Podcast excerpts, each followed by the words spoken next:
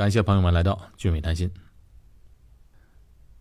今天呢，跟大家聊一个之前还从来没有接触过的话题，就是呢，在新加坡的投资方式有哪一些？这个也是一个非常实际的问题，因为我们每个人嘛，都需要做理财、做投资。为什么想聊到这个话题呢？因为最近这几天呢，我一直关注着，呃，新加坡淡马锡控股的年度报告。淡马锡控股是新加坡政府的三个政府的投资金融公司之一，资产非常雄厚。那每年当他发布年度报告时，都会引起全世界的关注，因为这个投资机构在全世界的主权基金的排名还挺靠前的。淡马锡控股从一九七四年设立以来，到现在每年的复合回报率能达到百分之十五，这是非常了不起的成绩了。等会儿我会介绍一下这家公司的年度报告，因为它的年度报告啊，对未来的趋势。啊，有他自己的判断，是非常值得我们去参考借鉴的。我个人呢也会做一些投资，所以今天呢也给朋友们分享一下我对于投资的一些理解。再来呢，也介绍一下作为个人在新加坡有什么投资渠道，有哪些方式。最后呢，我们再来看看新加坡政府的投资公司淡马锡控股，他们是怎样选择投资的。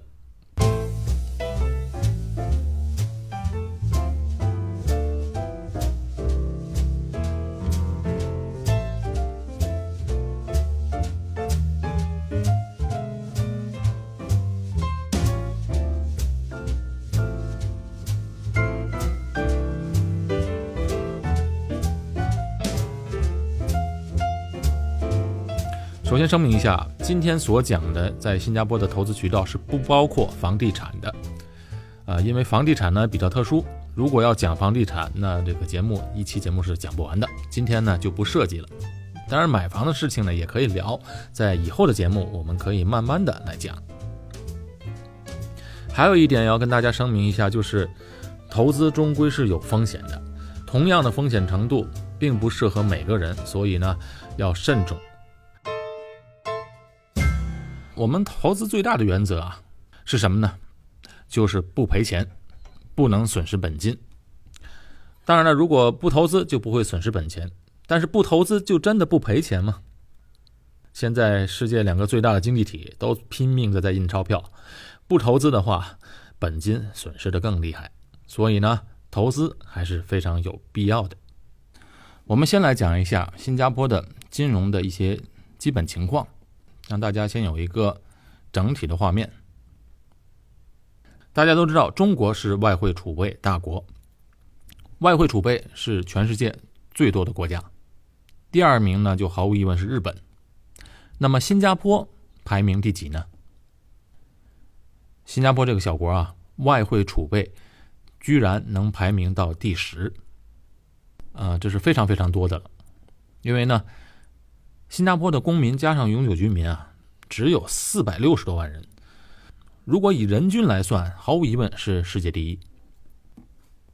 新加坡国家有三个金融的投资机构，第一个就是金融管理局，它呢其实不做投资，但是它实际上是起到了中央银行的作用。第二就是淡马锡控股，第三就是 GIC，新加坡国家的一个投资公司。GIC 和淡马锡控股两个主权基金，在全世界的排名很靠前。淡马锡控股排名是第十二，GIC 是排名第八。这个是以总资金量来排名的。所以，如果要把淡马锡控股和 GIC 合并在一起啊，实际上它应该会排在全世界第五。所以，作为一个这么小的国家，它的金融投资实力。还是非常大的。既然有这么多钱去投资，所以他肯定会有不错的收入。那在二零一八年，新加坡政府的总收入，这个由投资公司投资回报的收入，已经大于政府财政的收入了。也就是说，投资回报已经比本身 GDP 还要高。当然，这还不算新加坡炼油的收入，因为石油出口的收入啊是不计入 GDP 的。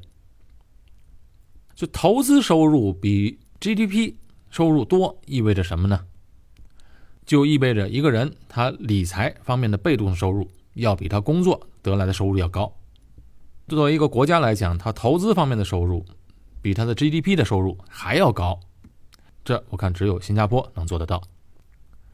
所以新加坡呢，它是没有赤字的国家，它不需要赤字。比如，当他需要投资一些大型的基础建设，或者呢，要给国内的企业或者个人进行大量的补贴。他不需要拉赤字，因为他财政收入不够的时候，他可以用对投资公司的收入来弥补。但是宪法上有规定，你如果用投资公司的补贴财政，宪法规定不能超过百分之五十，也就是今年这投资赚来的钱呢，你只能用一半，剩下一半还要继续进行投资，以作为长远的用途。好，新加坡政府呢是怎么做投资的呢？我们等会儿再讲。我们先来讲一讲，在新加坡作为我们个人，我们有什么投资方式？第一种就是金融衍生品，像期货之类的。但是呢，期货这一类的东西风险太高，不适应我们普通人。它呢，只适用一些非常专业的人士。第二，当然就是证券股票。股票在新加坡的特点就是，你在这边开户，你可以几乎可以买到全世界任何一个股票市场的股票，这就包括了啊新加坡本地的股票、美股、美国股票、欧洲、印度、东南亚等等新兴市场的股票，还有日本股票，还有港股，甚至现在国内的股票，包括 A 股、B 股都可以买了。那国内的 A 股呢，主要是通过沪港通和深港通的渠道。来配置的股票带来的收益是很高的，但同时呢，它的风险也是存在的。第三种呢，就是做外汇，就是炒外汇。新加坡呢是全世界第三大外汇结算中心，所以在做外汇方面呢，在新加坡是非常方便的。不过它的风险是非常高。第四，在新加坡有各种类型的基金啊，有保险基金，有各种银行推出的基金，还有股市的 ETF。都是很方便也很容易配置的，风险呢比较适中。第五种，新加坡有一种特殊的一个基金，它叫做房地产投资信托基金，英文叫 REIT，R-E-I-T。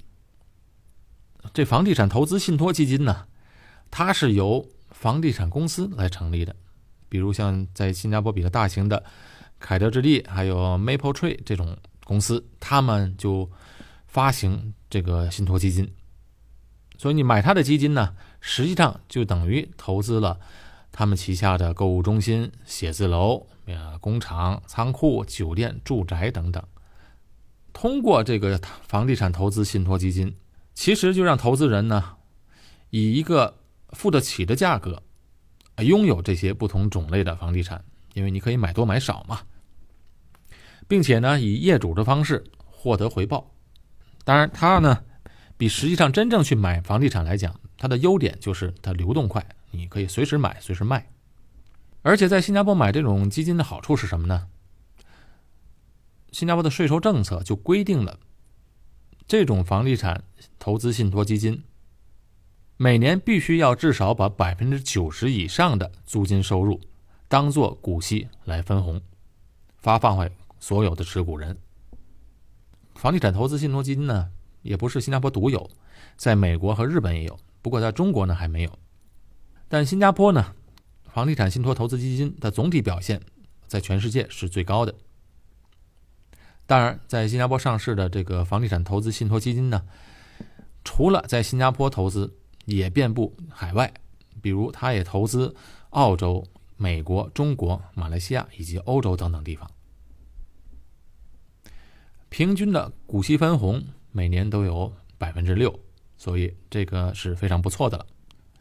它特点就是风险小、高股息。缺点呢，就是它的股价呢很平稳，波动小。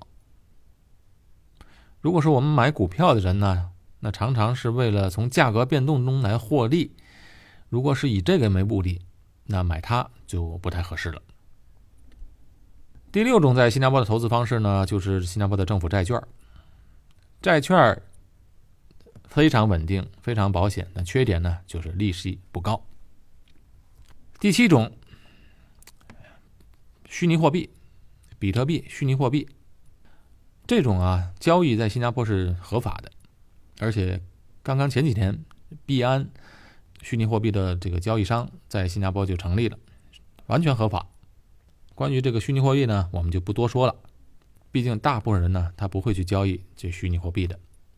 好，第八就是 P to P，这个 P to P 啊，前两年在国内暴雷的事情啊，波动非常大。很多人呢，一提到 P to P 呢，就觉得这是一个有问题的一个投资方式。但在我看来呢，P to P 在新加坡还可以，因为新加坡的。金融方面的监管非常严，整个的社会环境也比较平和，所以违约的现象，嗯，还不算太多。以我个人的经验呢，我觉得这个平台还是可以的，但是你必须要做到分散。一个是每笔投资不能过多，第二呢要分到不同的平台，因为新加坡呢差不多有五六个 P to P 的平台，回报率呢能达到百分之。十以上，所以我觉得以这个回报率来讲，它的风险还是可以的。好，第九就是公积金，公积金只能新加坡公民和永久居民来配置。我以前的节目曾经拿一期的时间来说这个公积金的这个投资，把钱放在公积金里是非常划算的，因为它利息很高。为什么它的利息高呢？也正是由于新加坡的这个投资公司、国家的投资公司，他们投资的取得的回报高，所以呢，他们就把很高的利息贴给新加坡人，给到新加坡每个人的公积金里的利息呢，呃，特别的高，让这个公积金呢能够快速的来积累。第十种就是保险储蓄。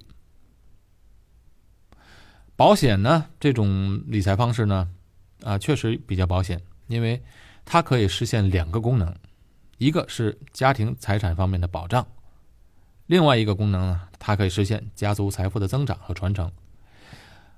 以我来看，保险的风险在这里也是非常非常低的。好，这关于投资的渠道呢，基本上介绍完了。那接下来呢，我们就说一说，嗯，投资的一些。攻略。另外，我们也分析一下，淡马锡控股能每年平均能取得这么高的回报，秘诀在哪里？它的投资方向在哪里？新加坡的两个政府的大型的投资公司，一个是 GIC，一个是淡马锡。这两个相比较呢，GIC 的规模更大，但是总体来讲，GIC 它是不投资在新加坡股市的，它只投资在海外。而且它投资在很多债券，比较来讲呢，它的投资是偏向保守的。淡马锡控股就不一样，淡马锡控股它不投资债券，所以它的投资回报是比较高的。所以呢，我们今天呢就只谈淡马锡控股。当然，淡马锡控股呢，它这么大的资金量，它不可能全部投资在新加坡本地。其实我们个人来讲，在新加坡做投资。也要跟淡马锡控股一样，基本上呢，就是要坐守新加坡，眼望全世界的。那为什么要坐守新加坡呢？它有好几个好处。第一，它新加坡是个避税的天堂，这边呢一没有遗产税，不像在美国，遗产税能差不多一半所以很多富人呢在遗产税方面就伤透了脑筋，来想各种办法来避税。但是能避掉呢，仅仅的也是一小部分。那新加坡呢，是二十多年前就取消了遗产税。还有呢，新加坡它没有资本利得税。什么叫资本利得税呢？就是你资本增长的税，比如放在银行里的利息，这份收入它是不缴税的。在新加坡呢，你只需要缴你工资的收入。也就是说，你在新加坡工作赚来的钱是要缴税的，但是你投资来赚来的钱是免税的。再比如，你在新加坡买一个房，一百万买的房，一百五十万卖了，那你赚的那五十万呢是免税的，不用缴税。那在美国就不一样了，美国要缴很多的税，在中国也是要缴资本利得税的。再有呢，新加坡除了没有资本利得税，它也没有利息税，它股息、股票分红，它也是没有税的。但是如果买美国的股票呢？你就要交百分之三十的税。假如一年这个股票分红九千块钱，你三千块钱要交税。大家不用等你交，因为他直接给你的这股票分红就提前把那三千块钱扣掉。而且作为新加坡公民和永久居民呢，在海外的收入也是不征税的。不像在美国吧，或者欧洲其他国家。它全世界的收入是要征税的，新加坡企业也是，企业也同样在海外的收入是不用缴税的。俊伟谈心的节目在喜马拉雅、蜻蜓、YouTube 的平台都有在持续更新，请大家支持，为节目点个赞，留个评论。朋友们也可以关注俊伟谈心的公众号和微博，同时也希望您留下您对节目的建议。另外，想要加入我们的社群的朋友，或者有各方面事情咨询我们的朋友，可以加微信，汉语拼音，谈心横杠二，和我们的联络员联系。那淡马锡控股的总投资额啊，它有百分之二十六是投资在新加坡的股市的，所以你看，淡马锡控股也是非常重视新加坡市场的。但是作为个人的我们投资来讲，我们也不能忽略新加坡本土市场的股票。本土市场呢，它有一些大型的企业的。新加坡虽小，但是它也是有一些大型的国家企业，比如像丰益集团、丰益国际。丰益国际呢，它是全世界第三大农业粮油企业集团，在世界五百强中呢，它排名第二百三十九位。是世界上五大粮商中粮食生产交易商中唯一的华侨企业。新加坡它虽然没有农业，但是它的粮食的企业也是非常强的。可能有些人不太了解这个企业，但一定听说过，呃，这家企业的其中一个品牌，那个就是金龙鱼。啊，金龙鱼食用油和金龙鱼大米在国内呢，应该是人人都知道的。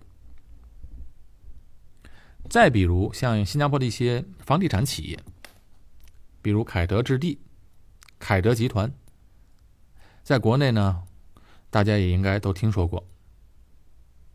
新加坡的金融企业呢，新加坡的国家的星展银行，它是东南亚最大的银行，它其实。收购了许多东南亚的银行，同时呢，在东南亚很多国家的银行中都有占股份。还有就是新电信，新加坡的电信公司呢，在东南亚也是排名第一的，它同时也在东南亚各国的电信公司里都占有股份。再比如新加坡企业吉宝和盛科，盛科工业这两个公司在全球都非常的赫赫有名。因为新加坡是全世界最大的升降式钻油台的制造商，在深井钻油台制造方面啊，是占了全球的百分之七十的市场份额，而且它的深井的技术非常好，它好像能达到一百四十米深以上，而且呢，在全球漂浮式的生产储卸油装置改装作业。百分之七十的市场占有率也是属于新加坡的。另外，新加坡也占了全球船舶修理市场的百分之二十的份额，所以这两个企业是非常值得投资的。而且呢，他们的价位现在属于很低的水平，因为自从二零一五年这个石油价格狂跌以来，呃，石油价格其实还没有完全恢复，所以这些深井钻油的企业。它基本上都停工了，因为石油价格过低，不值得去开采。但是呢，我觉得这个石油价格不可能长期保持在这么低的价格。一旦石油价格起来，这两个公司马上就会起来。而且呢，这两个公司新加坡政府占的股份非常大，嗯，所以投资它是没有什么风险的。另外呢，新加坡呢，可能很多人没想到。它的军工科技的企业也是挺强的。你看新加坡这么小的地方嘛，它却可以自主研发大型的陆军装备能力。其中呢，它的武器是大量出口的。它最出名的是它生产的装甲车，两栖作战式的战斗装甲车是很受欢迎的。这款战车的性能好不好呢？看买家就知道了。因为美国的海军陆战队的两栖战斗车啊，就是从新加坡这家企业里购买这款战车。所以像这样的企业呢，它都有新加坡的政府的股份在后面，所以相对来讲它是非常安全的。而且新加坡的这些蓝筹股的股票吧，它的股息、它的分红也是不错的。能介于百分之三到六，那是非常好的了。你看，这些企业一是由政府主导，政府有股份，所以你不用担心它的安全性。二呢，这些公司的股息分红又高，也形成了一个护城河。所以我自己买股票啊，很多都配置在新加坡这些的大公司。不管是股息，还是它增值，都不需要缴税。这些公司它虽然不像有些股票能翻倍的增长，但是它的增长潜力也是不错的。那有个百分之二十到五十的浮动，那也是有的。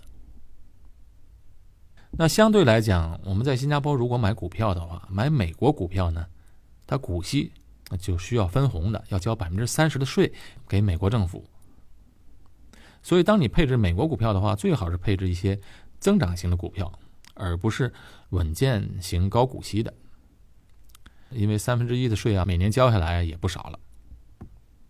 好，刚才说了，淡马锡控股的总投资额在百分之二十六都投资在新加坡的股市，另外，它还有百分之二十六是投资在中国市场的。他投资哪些公司呢？大家都非常熟悉，比如工商银行，这淡马锡控股有百分之二的股权；建设银行有百分之三的股权；中国平安也有百分之二的股权，还有其他的，包括腾讯、美团点评、药明康德。啊，除了上市公司之外呢，淡马锡控股也参与了一些融资。比如像金融巨头蚂蚁金服的 C 轮的融资，还有一些生命科学的一些企业，药企百济神州、泰格医药等等。这是在中国的，在其他国家呢，就收购了印度尼西亚的招车公司 Gojek，在印尼非常火的一个公司，有点像美团。还有网络租房平台 Airbnb，呃，美国的。外送订餐服务 DoorDash 和爱尔兰医药设备公司等等，但是淡马锡控股啊，它是不投资房地产的，那不像另外一个新加坡的 GIC 投资公司，他们的投资目标不一样嘛。所以 GIC 呢，去年就和凯德集团联手收购了上海最高的双峰塔办公大楼，同时也在中国设立了大量的新基金，用来收购物流资产。淡马锡和 GIC 还有其他的一些投资，就包括了手机厂商小米、物流平台菜鸟，还有那个电动车的初创公司未来汽车等等。你看，我接触的一些朋友啊，特别是国内的一些朋友，他们很不看好国内的股市。哎，他们说，你看这美国的股票啊，看它的长期的趋势图。一路高涨，像爬山一样，不断的往高处登山。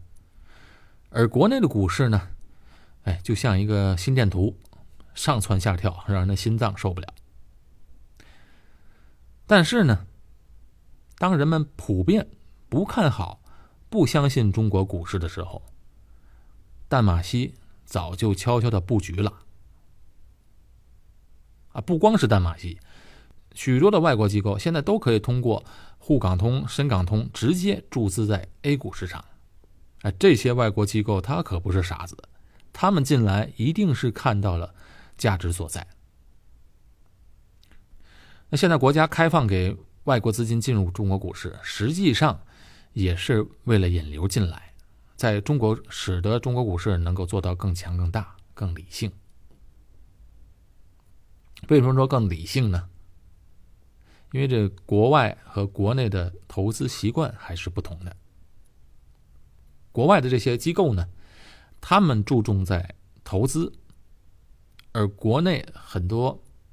他们其实是在炒股，大家都在炒，所以呢，股市才像一个心电图一样，炒来炒去，炒来炒去，结果呢，这钱都花在交易费上。我就看到一个数据，就说在二零一八年，沪深股市的总交易费和印花税一共是一千八百亿，而沪深三百的成分股的总分红呢？为八千三百亿，你看，交易费是一千八百亿，分红总分红是八千三百亿，按道理分红这么多，交易费这么少，应该大家都赚钱才对，但其实不然，大多数人都在亏钱，为什么呢？因为沪深三百指数分红啊，这些企业啊，主要都是央企。比如说，这个工农中建四大行、两桶油以及中国神话等等大型央企，这些大型央企主要的股东都是国资委和国家的中投，持有的股份呢，好多都是非自由流通股，所以你理解了吗？换句话说，这八千亿的分红当中，有百分之七十归国家了，剩下的百分之三十分红。是给流通股的，那这百分之三十呢，只有两千亿。所以你看，两千亿的分红，一千八百亿的交易费，那你说这交易费就实在是太高了。你看这个国家持有的大型的央企的股份，它基本它不会交易的，不交易它就省了印花税和这个交易费。而是如果长期持有的话，它连那个红利税、这股息税都省了，每年净得几千亿的分红。那再来看看普通投资者呢？普通投资者、炒股人，他不仅要负担市场的印花税和这些那个交易费，而且呢，持股时间过短，还要缴交这个股息税。你看，在新加坡的股票它是没有股息税的，但是在中国呢，你持股在一年以上才能免税，一个月一个月之内要交百分之二十的税，那一个月到一年之间要交百分之十的税。这普通的炒股的人，他不愿意炒大盘股，有利息的他也不炒，反而更愿意炒那些根本就没有分红的小盘股，呃，结果可想而知。所以你看，这个股票投资最不赚钱的就是频繁交易的人，最赚钱的，就是那些长期持股不交易的人。淡马锡控股这么大的机构，它的交易其实是不多的。他看好了一公司，买下来，他是持有不动的。淡马锡控股刚才说了，百分之二十六投资在新加坡市场，百分之二十六投资在中国市场。当然，鸡蛋不能放在一个篮子上。那还有百分之十五是投资在了美国，另外百分之十是投资在了欧洲，还有百分之九是投资在全世界其他地区，另外还剩下百分之十四是投资在了亚洲，除了新加坡和中国以外的亚洲的其他地区。你看他的这个投资的布局，至少能够确定，从淡马锡控股的角度来看，未来的财富增长主要是来自亚洲，而且他对中国市场的未来是非常看好的。淡马锡控股今年年报他就提到了未来投资重点的五个领域是什么呢？第一就是科技，第二生命科学，第三综合农业，第四消费领域，第五是非银行的金融服务。除了这个五个重点的领域，那淡马锡还做了一个呃趋势的展望。他就觉得，在全球的未来的六大趋势，可以长期投资。这六大趋势呢，是人们的寿命在延长，财富在增加，还有可持续的生活方式、智能系统、共享经济以及互联互通的世界。那大马西就预计，随着人均寿命延长。医疗需求也将持续增长，所以他为此呢就投资了很多的医疗机构，包括了全世界的英国、美国的，还有刚才提到的中国的泰格医药。另外呢，他也投资中国的旅游网站携程和途牛。这从七十年代的每年平均复利百分之十五增长的这种投资公司，他的眼光肯定是没有错的。所以呢，我们作为个人投资者来讲，看他的报告。能够学到不少东西。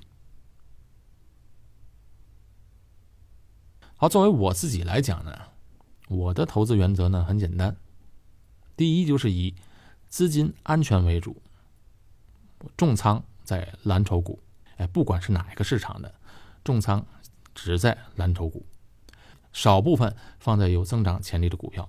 哎，有人觉得蓝筹股的起伏太小了，我跟你说，一点都不小。有时候啊，是我们心太急。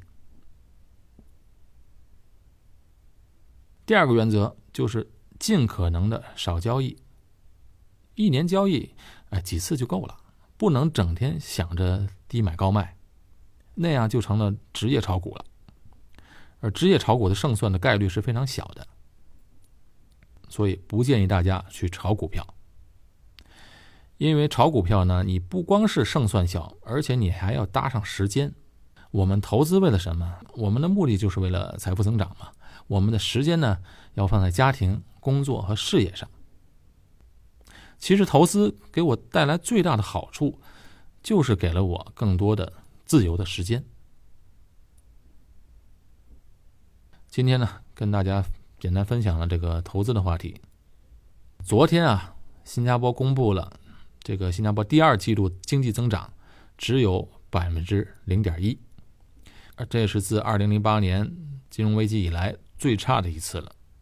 看来贸易战啊对新加坡的冲击很大，因为新加坡的贸易呢出口到中国和美国的贸易量是非常大的，这两个大国打仗肯定会波及到新加坡，而且呢前一阵子这个新加坡的半导体企业影响也很大，因为的芯片。都不能卖去中国了嘛，所以受的影响是非常大的。